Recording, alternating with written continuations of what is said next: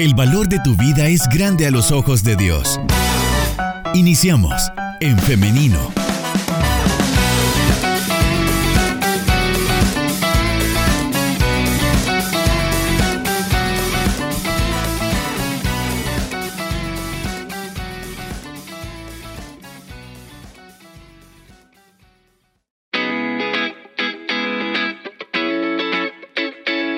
Regresamos con más de En Femenino en esta mañana de martes 25 de octubre de 2022.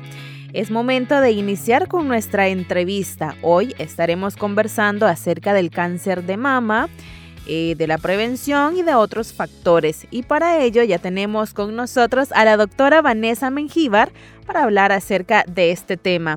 Adelante doctora, bienvenida, ¿cómo está? Hola, buenos días. Pues bien, aquí nuevamente lista para iniciar un nuevo tema muy interesante y acorde al mes en el que nos encontramos. Definitivamente, y es que la Organización Mundial de la Salud ha declarado todo el mes de octubre como el mes para la sensibilización sobre el cáncer de mama, esto con el objetivo de aumentar la atención y apoyo también a la detección temprana y el tratamiento de esta enfermedad. Así que por eso vamos a continuar hablando de este tema. Doctora, primero quisiéramos saber cómo se manifiesta el cáncer de mama, qué es lo que em, el cáncer provoca en el cuerpo de la persona que lo padece.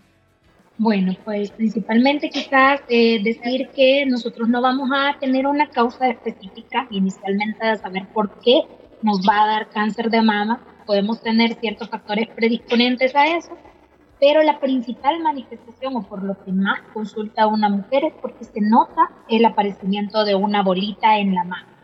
Hay varias circunstancias y que creo que en estos días se hace bastante el énfasis en estos síntomas o signos que pueden llegar a aparecer y son eso, el bulto en las mamas, una pelotita que usted antes no se la había notado o no se la había visto y al final creo que vamos a retomar un poquito acerca del autoexamen de mama que tenemos que hacernos porque es importante que nosotras como mujeres conozcamos qué es lo normal en nuestras mamas para que en un momento determinado podamos saber o sospechar que algo está ya fuera de lo normal. Claro, esto es fundamental en la detección temprana del cáncer de mama. Doctora, ¿cuál es la sintomatología de este tipo de cáncer? Bueno, principalmente eh, mucha gente lo relaciona o a veces quizás la gente se preocupa bastante cuando empieza el dolor. El dolor en las mamas a veces no es que sea indicativo de cáncer. Se, se maneja el concepto de que el cáncer de mama no duele y eso es verdadero hasta cierto punto, porque no duele en una fase inicial o temprana, el cáncer duele ya en las fases avanzadas y tardías. Para mí es mejor que una, mujer consulte porque le ha empezado a, doler la mama. Pero muchas veces llegan pensando que va a ser algo malo y recordemos que en la mama también podemos encontrar patologías benignas, no necesariamente que sean malignas como el cáncer. Pero eh, de los principales síntomas a presentar o signos, porque eso es algo evidente, es el aparecimiento de las pelotitas, el cambio de coloración en nuestras mamas, cuando nosotros nos hacemos un examen o cuando llegamos a consultar donde nuestro médico que va a pedir que descubramos por completo el pecho, quitándonos blusa, ropa interior y ya exponiendo por completo, porque si hacemos un comparativo entre las dos mamas. Y es bien, es cierto que existen los cánceres bilaterales, es más frecuente que aparezca en una sola mama. Entonces yo tengo la otra para comparar, que el cambio de tamaño, porque de repente se puede poner un poco más grande una mama que la otra, que normalmente también ya las tenemos así. Todas las mujeres tenemos la mitad, bueno, mujeres y hombres, tenemos la mitad del cuerpo, una de la mitad del cuerpo, un poquito más grande que la otra, no tan evidente. Y si nosotros sabemos que hemos sido así desde chiquitas, pues no nos vamos a asustar porque ya cuando lleguemos a grandes lo vamos haciendo más evidente. Pero ese es uno de los principales eh, cambios, que una mama se puede poner un poquito más grande, un poquito hinchada, puede tener cambios de coloración rojo, cambio de la textura de la piel, descrito como como piel de naranja, porque parece una cascarita de naranja, hay, hay lesiones que así se manifiestan, y pues el enderezamiento, por supuesto. Algunas pueden notar también que hay hundimientos o zonas donde nosotros vemos como un, como un hoyito, pero como un hoyito tipo un camanante, algo así, que usted se puede ver en la mama. porque lo que eso lo que está manifestando no es que uy se me fue la, la, mama para adentro, sino que adentro o atrás hay una masa, un tumor que no logramos eh, ver que está jalando la piel y por eso se hace el hundimiento tipo camanán. Aparte de eso, aparte de esta sintomatología sí que es visible, podría ser algo también que no sea tan común que podría Em, llamarnos la atención en cuanto a la detección de, del cáncer de mama? Podemos tener también la inversión en los pezones, uno se nos ponga hacia adentro o que empiece a salir secreción. Después de que yo he dado de mamar, o definitivamente solo cuando damos de mamar, es normal que de las mamas salgan secreción. De lo contrario, no, tenía, no tendría por qué salirnos ninguna secreción. Eso es un cambio evidente otra forma, y que es importantísimo para todas las mujeres que tenemos arriba de 40 años, es nuestra mamografía anual. ¿Por qué? Porque hay muchos tumores tan pequeñitos que todavía no los logramos palpar, pero que los podemos encontrar en mamografía. Entonces, para mí es como una gran herramienta, definitivamente para todos los médicos, tener una mamografía, porque en la mamografía logra detectar tumores tan pequeños, menores todavía de un centímetro, y mientras más pronto se detecte una lesión, tiene mucho mejor buen pronóstico de resolución que una que se detecta tardíamente o que la paciente llega hasta que ya se la siente. Todos los tumores que nosotros palpamos ya miden más de un centímetro. Quiere decir que ya vamos un poquito tarde al tratamiento de ese, de ese tumor. Ok, y eso nos lleva a la siguiente pregunta, que es, ¿el cáncer de mama se puede curar? Se puede curar, sí pero no es de la noche a la mañana. Lleva una serie de, de procesos y años. Definitivamente son años de tratamiento. Porque inicialmente vamos a hablar quizás de lo que más comúnmente la gente dice, ay no, es que cuando te da cáncer se te cae el pelo. No se te cae el pelo porque te da cáncer. Se cae el pelo porque nos dan un tratamiento eh, a base de quimioterapia y la quimioterapia es una mezcla de medicamentos que lo que hacen es detener el crecimiento celular, porque el cáncer sí es una, un crecimiento anormal de células que hacen que se reproduzcan rápidamente. Entonces, como esa reproducción es rápida, acelerada, es un crecimiento fuera de lo normal, necesitamos un medicamento que haga que dejen de crecer. Y el, medicamento que hace que dejen de crecer las células es el, los que están a base de la quimioterapia, ¿verdad? La mezcla de medicamentos que se usan en una quimioterapia hacen que deje de crecer las células y en nuestro cuerpo, aparte del cáncer, las células que están en continuo crecimiento eh, son las células de las uñas y el pelo. Que por eso nos sigue creciendo el pelo, por eso algunos tenemos el pelo bien largo. Cuando nos dan un, un, un inhibidor del crecimiento, pues por eso el pelo tiende a caer. Y el pelo de todas las partes, las cejas, las pestañas, todo no es por la patología en sí, es por el medicamento, que lo que está tratando de hacer es evitar esa progresión del cáncer, mientras se interviene de otra forma, como la más conocida es una mastectomía o una tumorectomía, que lo que hacemos es ir a quitar el tumor ya en sí. Pero para llegar a eso tenemos que haber detenido el crecimiento y evitar que este eh, tumor se disemine a otras partes del cuerpo, que es como las complicaciones que puede llevar el aparecimiento del cáncer del mama. Muchas veces eh, las pacientes tienen complicaciones no tanto por la mama en sí, sino que porque el cáncer se disemina a otras partes del cuerpo, principalmente huesos, cerebro, hígado, pulmón. Esos son como los órganos más comúnmente dañados por el cáncer. Doctora, yo he escuchado muchas ocasiones en que hay pacientes que dicen que al momento de iniciar el tratamiento es cuando peor se han sentido, es decir, antes de iniciarlo, cuando sabían que tenían, eh, digamos, un cáncer, no sentían prácticamente nada. Entonces, si no es hasta que se inicia con el tratamiento. Sí, exacto, porque realmente mientras usted no se hubiera dado cuenta puede que no sintiera mayor cosa. Es más, cuando por ejemplo se ha dado, se detecta solo por mamografía, y no era la mamografía, nunca se lo hubieran encontrado, muy probablemente. Entonces, ya al momento del tratamiento, pues que son medicamentos muy fuertes que no hacen pasar muy cómodo el, el proceso, o sea, realmente debilitan todo porque le inhiben el crecimiento, bajan el sistema de defensa que nuestro cuerpo tiene, entonces nos volvemos hasta más propensas a que cualquier enfermedad se nos pueda sobreagregar. Por eso las, los pacientes que llevan el tratamiento de quimioterapia deben de tener un gran cuidado eh, en cuanto a cualquier otra enfermedad se les pueda manifestar. Porque aparte de algunas les produce, a la gran mayoría, porque son muy pocas las que no, les produce sensación de náusea, vómito, malestar, decaimiento, porque de verdad el cuerpo se debilita, porque estamos atacando con algo que es como para para matar o para detener esas células cancerígenas en progresión. Entonces el, tratamiento de quimioterapia es bien agotador, bien debilitante. Doctora, y hablando siempre del tratamiento, eh, la quimioterapia, usted nos hablaba también de la mastectomía, en todos los casos es igual, se inicia así con quimioterapia y después la extirpación de la mama. No, depende de en qué estadio encontremos el cáncer en qué momento lo, lo detectemos, porque por ejemplo, algunos que se detectan bien tempranamente, como les digo, las menores de un centímetro y eso, eh, a veces ni siquiera necesitan eh, una extirpación radical de la mama, muchas veces resuelve solo con el medicamento. Y al revés, en otras ocasiones definitivamente ya no hay vuelta atrás, sino que hay que quitar ambas mamas incluso, cuando hay que hacer más radical, que es mucho más agresivo, y aparte de eso seguir en el tratamiento. Y lo que habíamos dicho hace, hace un rato es que este tratamiento no es que me van a dar seis meses de quimio y ya nunca más, nada más. No, después de eso, que por lo general andan tres meses a seis meses los tratamientos de quimio, depende, el oncólogo le va a ir diciendo en qué momento hay que progresar o no.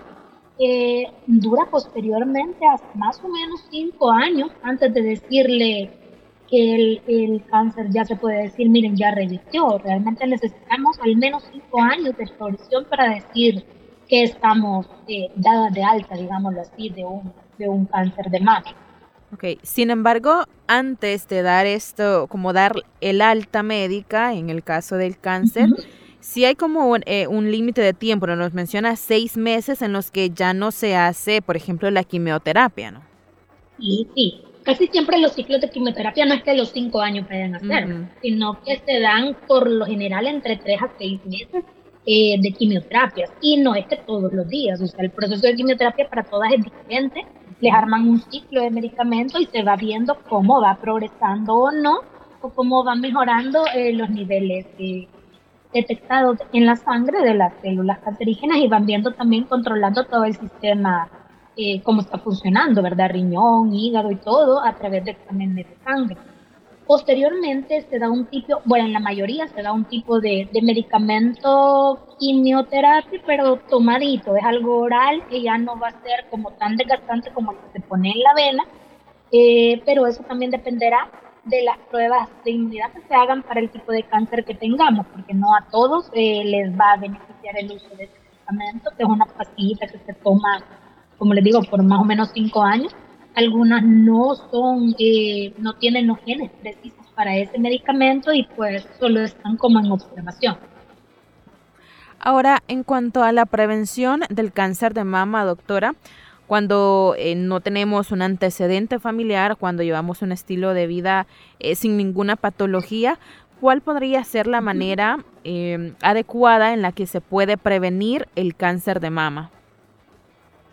Definitivamente nosotros no podemos saber en qué momento o quiénes van o no van a padecer del cáncer. Tenemos factores predisponentes, por ejemplo, las mujeres que nunca han tenido hijos, eh, y hablando ya de mujeres de 35 en adelante, ¿verdad? Que no tuvieron bebé, tienen un factor predisponente por eso, por la nuliparidad. Eh, mujeres que nunca han utilizado métodos anticonceptivos, eh, mujeres que nunca dieron de mamá, esos son como factores predisponentes, porque eh, el cáncer de mama es un cáncer dependiente de hormonas, que se alimenta de las nuestras hormonas femeninas y este, mientras más tiempo nosotros hemos tenido contacto con nuestras hormonas, por la ovulación, por todos los ciclos menstruales, pues no hemos tenido el periodo de descanso que tiene una mujer embarazada. Recordémonos que cuando nos embarazamos, pues nueve meses nuestras hormonas están en descanso porque están manteniendo un bebé. Igual cuando utilizamos métodos anticonceptivos, como estamos tomando hormonas externas, pues no estamos liberando nuestra hormona, entonces se vuelve un factor protector. Lo mismo la lactancia, la lactancia inhibe cierto tipo de hormonas que nos hacen como periodos de descanso, igual que todo lo anterior mencionado. Otro de los factores que nos hacen predisponentes es tener realmente un antecedente mamario en nuestra eh, de cáncer de mama, perdón, eh, en nuestra línea materna, principalmente. ¿Por qué? Porque nuestras mamás somos como las directas portadoras hacia nuestros hijos, entonces es como importante saber si mi mamá tuvo cáncer de mama, lo, lo más seguro es que yo lo pueda padecer, entonces tengo que estar bien, eh, bien lista o bien preparada para mis exámenes. Incluso una mujer que sabe que su mamá o su hermana han tenido cáncer de mama, tienen que acercarse a la consulta ginecológica mucho más eh, pronto que cualquier otra mujer, no empezar con mamografía de rutina o con chequeo, sino que eh, de consultar y saber qué tipo de examen según su edad le va a corresponder. En las mujeres jóvenes todavía necesitamos ultrasonografía antes de ir a mamografía pero eso se lo dice su médico ya cuando ustedes se acerquen. Pero lo importante es que si yo sé que tengo antecedentes familiares, pues tengo que consultar. Si yo no tengo antecedentes familiares, pero tengo factores predisponentes, también me tengo que acercar y consultar y ver qué factores o qué es lo que me predispone a mí como para poder yo cuidarme.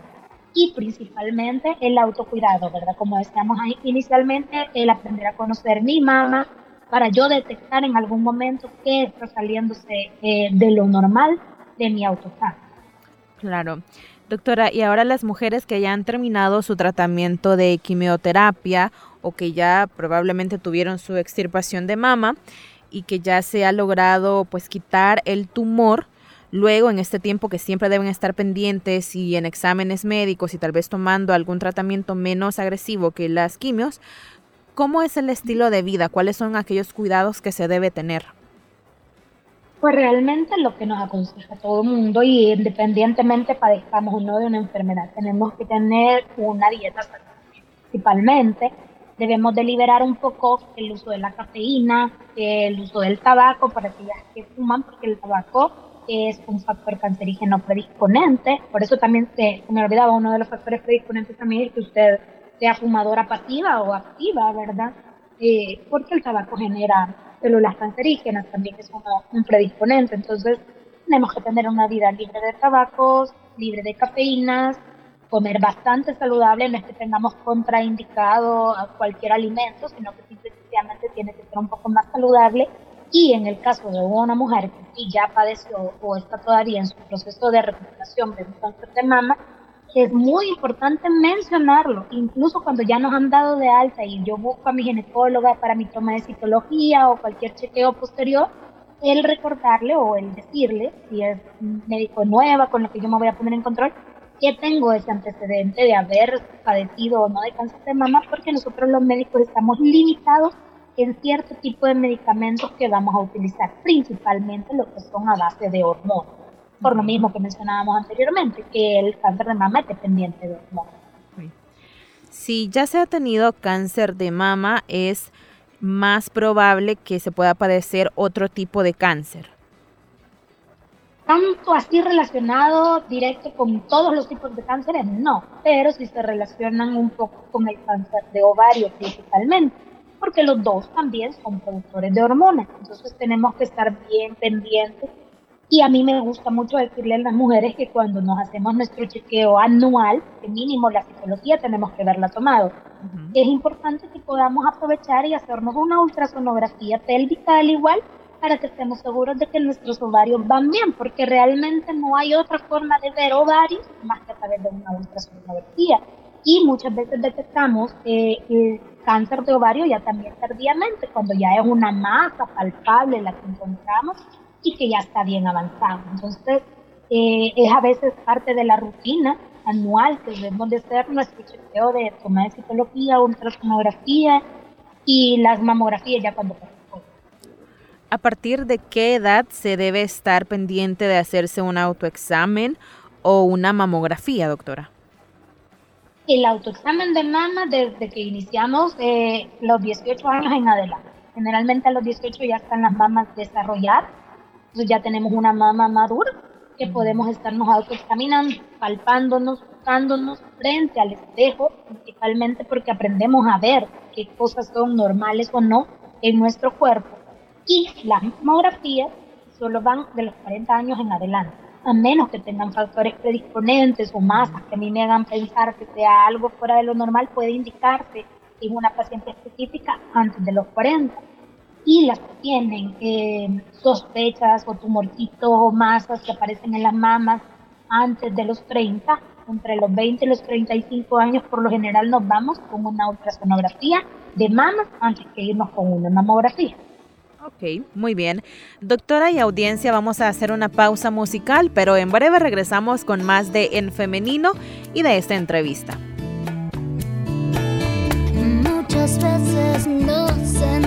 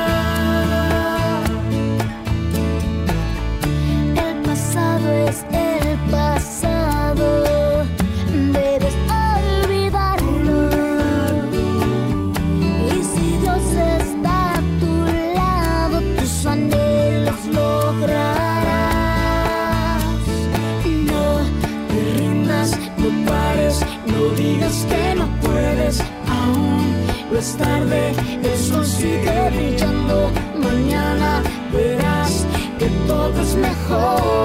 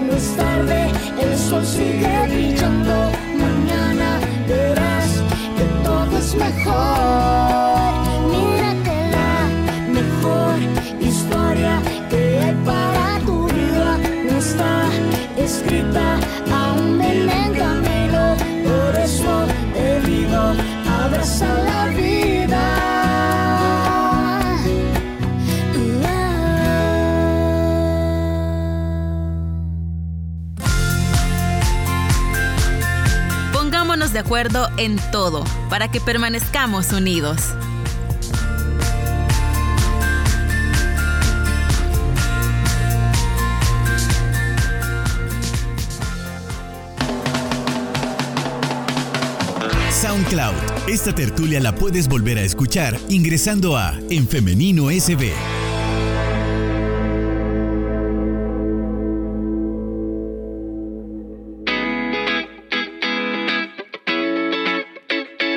De regreso con más de En Femenino. Muchas gracias por su sintonía. Hemos estado hablando en esta mañana acerca del cáncer de mama en el contexto del mes de la prevención, de la concientización acerca del cáncer de mama. Hemos estado hablando acerca de la sintomatología, de cómo se puede prevenir y también eh, de los tratamientos. Pero hoy queremos hacer una dinámica y es que eh, alrededor de este tema del cáncer de mama existe desinformación, existen muchos mitos que en esta mañana nosotros vamos a tratar de aclarar. Y por ello la dinámica va a ser la siguiente. Yo voy a ir diciendo los mitos más comunes respecto al cáncer de mama y la doctora va a ir explicando y los va a ir eh, desmintiendo. Así que iniciamos entonces el primer mito no puedo tener cáncer de mama si no tengo antecedentes familiares de la enfermedad. Sí, definitivamente es falso. Creo que lo mencionábamos hace un rato. que sí es verdad que si yo no tengo factores de, de predisponentes de antecedentes de cáncer de mama, pues no tengo esa predisposición directa pero no quiere decir que no pueda ser yo una candidata a cáncer de mama y tengo, aparte de los otros factores que mencionábamos, como el no haber tenido hijos, el no método de planificación, el no haber dado de lactar, no sabemos todavía eh, con certeza qué mujer va o no va a tener un cáncer de mama. Así que todas estamos en la predisposición y en la obligación de cuidarnos para detectar tempranamente cualquier indicio de esta enfermedad. Segundo mito, usar brasier puede provocar cáncer de mama. Esto tampoco, si no andaríamos todas al aire libre y no es así.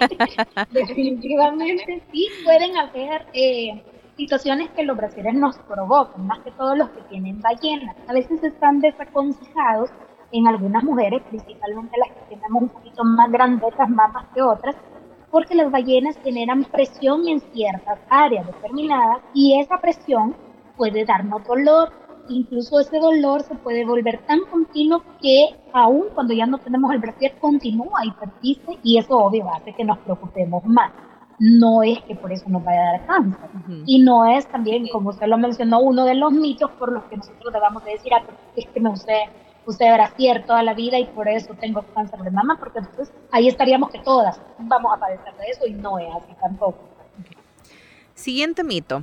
Si mantengo un estilo de vida saludable, no tengo que preocuparme por el cáncer de mama. Tampoco. Para mala suerte nuestra, de verdad que aunque llevemos un estilo de vida saludable, no estamos exentos de que podamos padecer de cáncer de mama. Y quizás tenemos un factor protector al llevarlo así, y no solo para cáncer de mama, sino para una cantidad diferente de, de, de enfermedades como diabetes, hipertensión, pero no estamos exentas al 100% de no padecer de cualquier tipo de cáncer. Llevar el teléfono celular en el brasier puede provocar cáncer de mama. Yo creo que ese es un mito todavía creencia que no podemos determinar porque no hay un estudio suficiente en el que se asegure o se descarte que realmente las, eh, como lo emitido por radiación o o por toda la tecnología pueda o no eh, decir que lo puede predisponer. Realmente hasta ahorita quizás la tendencia va a creer que sí, pero no es porque usted lo ande en el brasier directamente, sino que es por, por el uso. Muchas mujeres incluso tienden a veces ahora en el embarazo a ni siquiera tener los celulares cerca por eso, por esos estudios todavía que están en que puede afectar o no el crecimiento celular de, de, en ese caso, los bebés, ¿verdad? Pero eh, todavía son eh, cosas que no se pueden asegurar, todavía hay, muchos estudios en adelante que no les puedo decir no lo uso en el celular, por eso sí, tal vez no es la forma más correcta de andarlo metido eh, cerca de la mamá, ¿verdad? Mejor andarlo guardado en la cartera o en otro lado, pero no, no se puede todavía. Ese sí que todavía es una creencia que está. Usar antitranspirantes o desodorantes puede provocar cáncer de mama. No, eso sí está descartado, no es que por un químico determinado o que sea tan fuerte que le va a causar un cáncer el uso del desodorante, realmente esos no son químicos tan fuertes. Y si bien es cierto, algunos dermatólogos con el paso de los años a las mujeres de edad un poco más avanzada les recomiendan ya no utilizarlo, les dan alternativas, no es que nos vamos a quedar también sin el uso de nada, de nada porque con la edad hay muchas células que se van atrofiando con, lo esperado, entonces ya el olor no se vuelve tan intenso de esas células apocrinas que son las que nos dan el olor característico del sudor, ya en una mujer de edad adulta mayor que en una jovencita. El cáncer de mama siempre genera un bulto que se puede palpar. No, eso sí es falso. Si ya lo palpamos como lo dijimos al inicio, es porque ya llegamos tarde a detectarlo.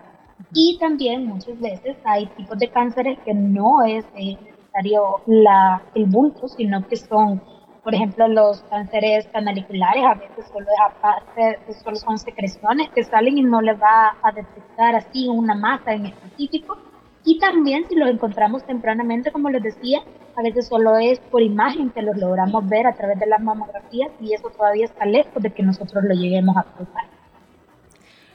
El cáncer de mama detectado a tiempo o en eh, un estadio temprano, pocas veces vuelve a aparecer. Mm, no lo podemos asegurar, pero eh, lo único que sí se puede decir es que detectado tempranamente tiene mucho mejor pronóstico. Entonces se puede el tratamiento a tiempo, el tratamiento puede ser mucho más corto, no tan agresivo como necesitar al 100% una mastectomía, pero toda mujer que ya tuvimos un antecedente de cáncer de mama podemos, podemos hacer una caída durante el proceso de recuperación. Muy bien, doctora. Estos son los principales mitos rodeando a esta enfermedad del cáncer de mama. Y para ir finalizando también, quisiera que habláramos, eh, que nos detuviéramos a hablar acerca de el autoexamen o la mamografía, de hacer un énfasis en la importancia de estas dos maneras de detección del cáncer. Quizás sí, estamos bien. Voy a empezar por la mamografía porque otro de, las, de los temores, digamos, ha sido de la creencia acerca de la mamografía es el dolor intenso que produce. No le tengamos miedo. No es un dolor intenso, no es un dolor insoportable, molesto. Definitivamente es molesto, porque no les voy a decir que no van a sentir absolutamente nada, pero, por ejemplo, una mamografía convencional y se pasa un, un proceso de dolorcito porque le van a la de Chastain, la pacha, y hacen presión sobre la mama con las dos láminas para tomar las imágenes, pero no es eh, algo insoportable, como les digo, es algo que se tolera. Y a las que puedan tener acceso a una mamografía digital, este proceso como de la, del atrapamiento de la mama es un poco más leve, como que la, con la técnica o la, o la mecánica en sí del aparato de, digital es un poquito más leve que el tradicional o el convencional. Entonces, perdamos el miedo, después de los 40 años debemos de empezar a tomarnos nuestra mamografía, si todo sale bien, algunos eh, colegas pues nos esperamos hasta cada dos años para estarla tomando, en algunos eh, también nos va a reportar que necesitamos una ultrasonografía control, la cual hay que hacérsela, porque si nos pide el radiólogo que ha visto la mamografía que necesitamos complementar es porque nuestra mama muchas veces es como muy densa y no nos permite ver con claridad a través de esas densidades y necesitamos complementarla con una ultrasonografía. Hay que complementar esto, ¿verdad? Algunas otras no, con una mamografía es suficiente. Y en cuanto al autoexamen, todas las mujeres arriba de los 18 años debemos de aprender a examinarnos nuestras mamas las mamás tienen que examinarse. Antes se recomendaba que lo hiciéramos entre el quinto día de regla, que es cuando ya las mamás no duelen. No se tiene que hacer al primer día de regla y no se tiene que hacer más o menos dos semanas después de que me ha pasado la regla, porque es cuando por lo general andamos ovulando. Y cuando nosotros ovulamos, las mamas tienden a doler. Se pueden un poquito más hinchadas, entonces vamos a asustarnos, porque vamos a decir, me la toqué y me dolió, pero muy probablemente me duele porque yo estoy ovulando. Entonces lo tenemos que hacer casi siempre al quinto día de regla. Para quienes ya no vemos reglas, porque nos han quitado el útero, porque ya llegué a mi menopausia, por lo general yo les aconsejo que se lo hagan el día de su cumpleaños. Por ejemplo, yo sé que yo cumplo el 19. Entonces todos los 19 del mes me hago yo mi chequeo y empiezo a tocarme. Si no se me olvida que como es 19, me, me las tengo que examinar. Entonces eh, lo tengo que hacer cuando me estoy bañando es mucho, mucho más fácil porque yo uso jabón, puedo aprender a deslizar fácilmente eh, mi mano sobre la mama y empiezo a palparme buscando algo que sea normal. Cuando ya salgo del baño y estoy enfrente, casi todas tenemos en el, en el baño un espejo, pero si ustedes no lo tienen, pues en el cuarto eh, tenemos que tener, somos mujeres y nos maquillamos, la mayoría, la gran mayoría, tenemos el espejo en el que podemos descubrirnos y mirarnos.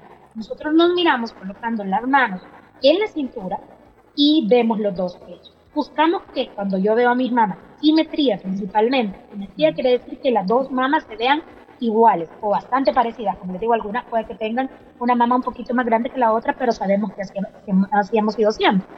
Buscamos cambios de coloración y principalmente eh, hundimiento, lo que les mencionaba, que es los pequeños camanances que se puedan hacer. A veces no basta con solo tener las manos en la cintura, sino que tengo que ponerlas atrás de mi cabeza y hacia arriba.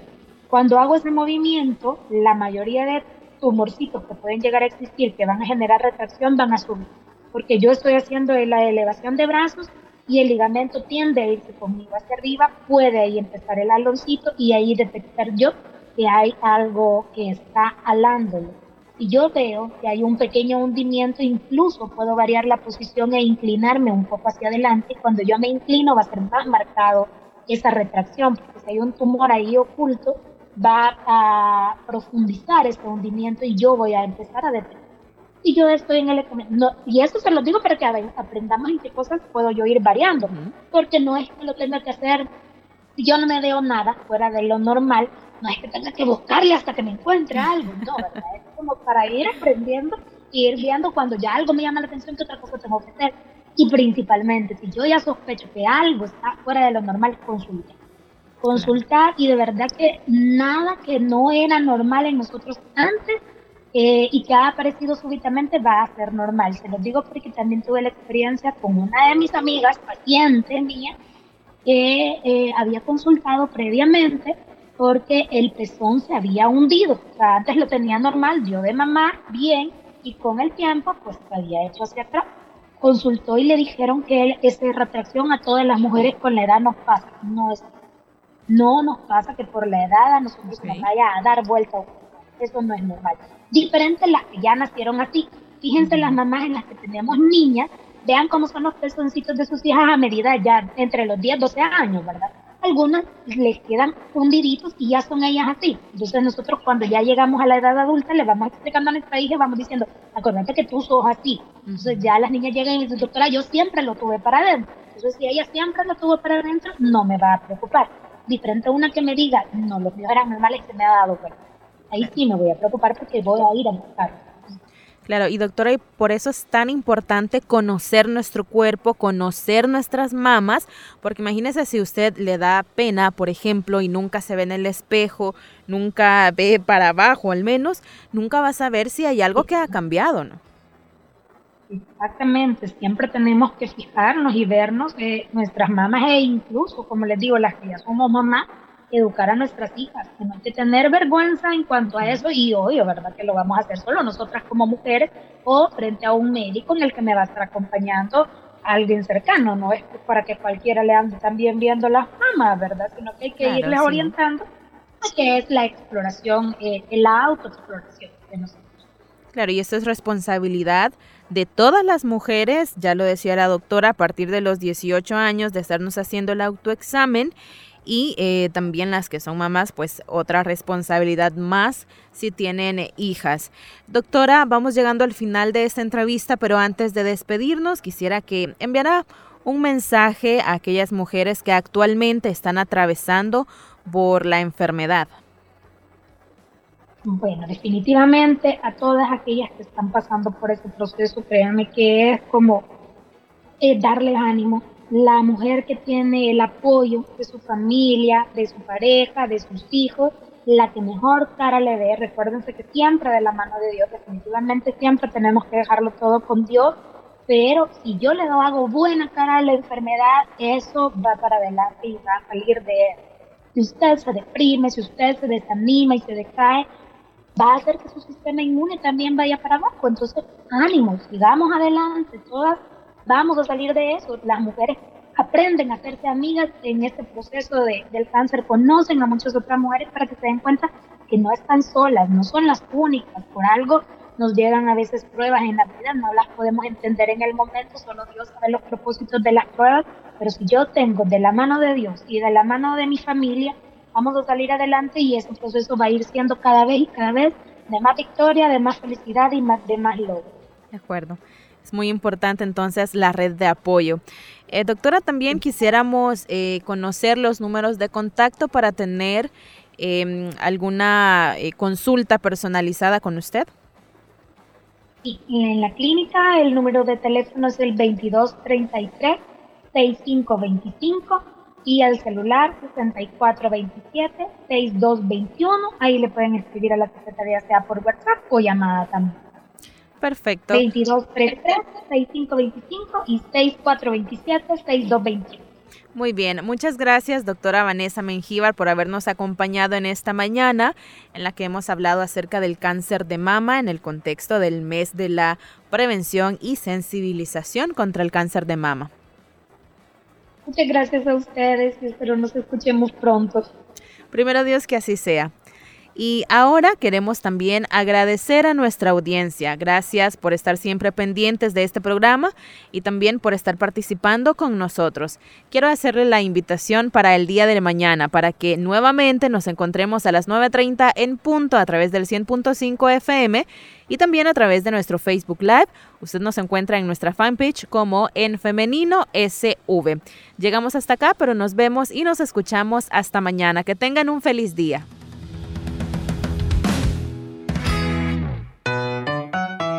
Construye tu vida con pensamiento propio. Hasta la próxima.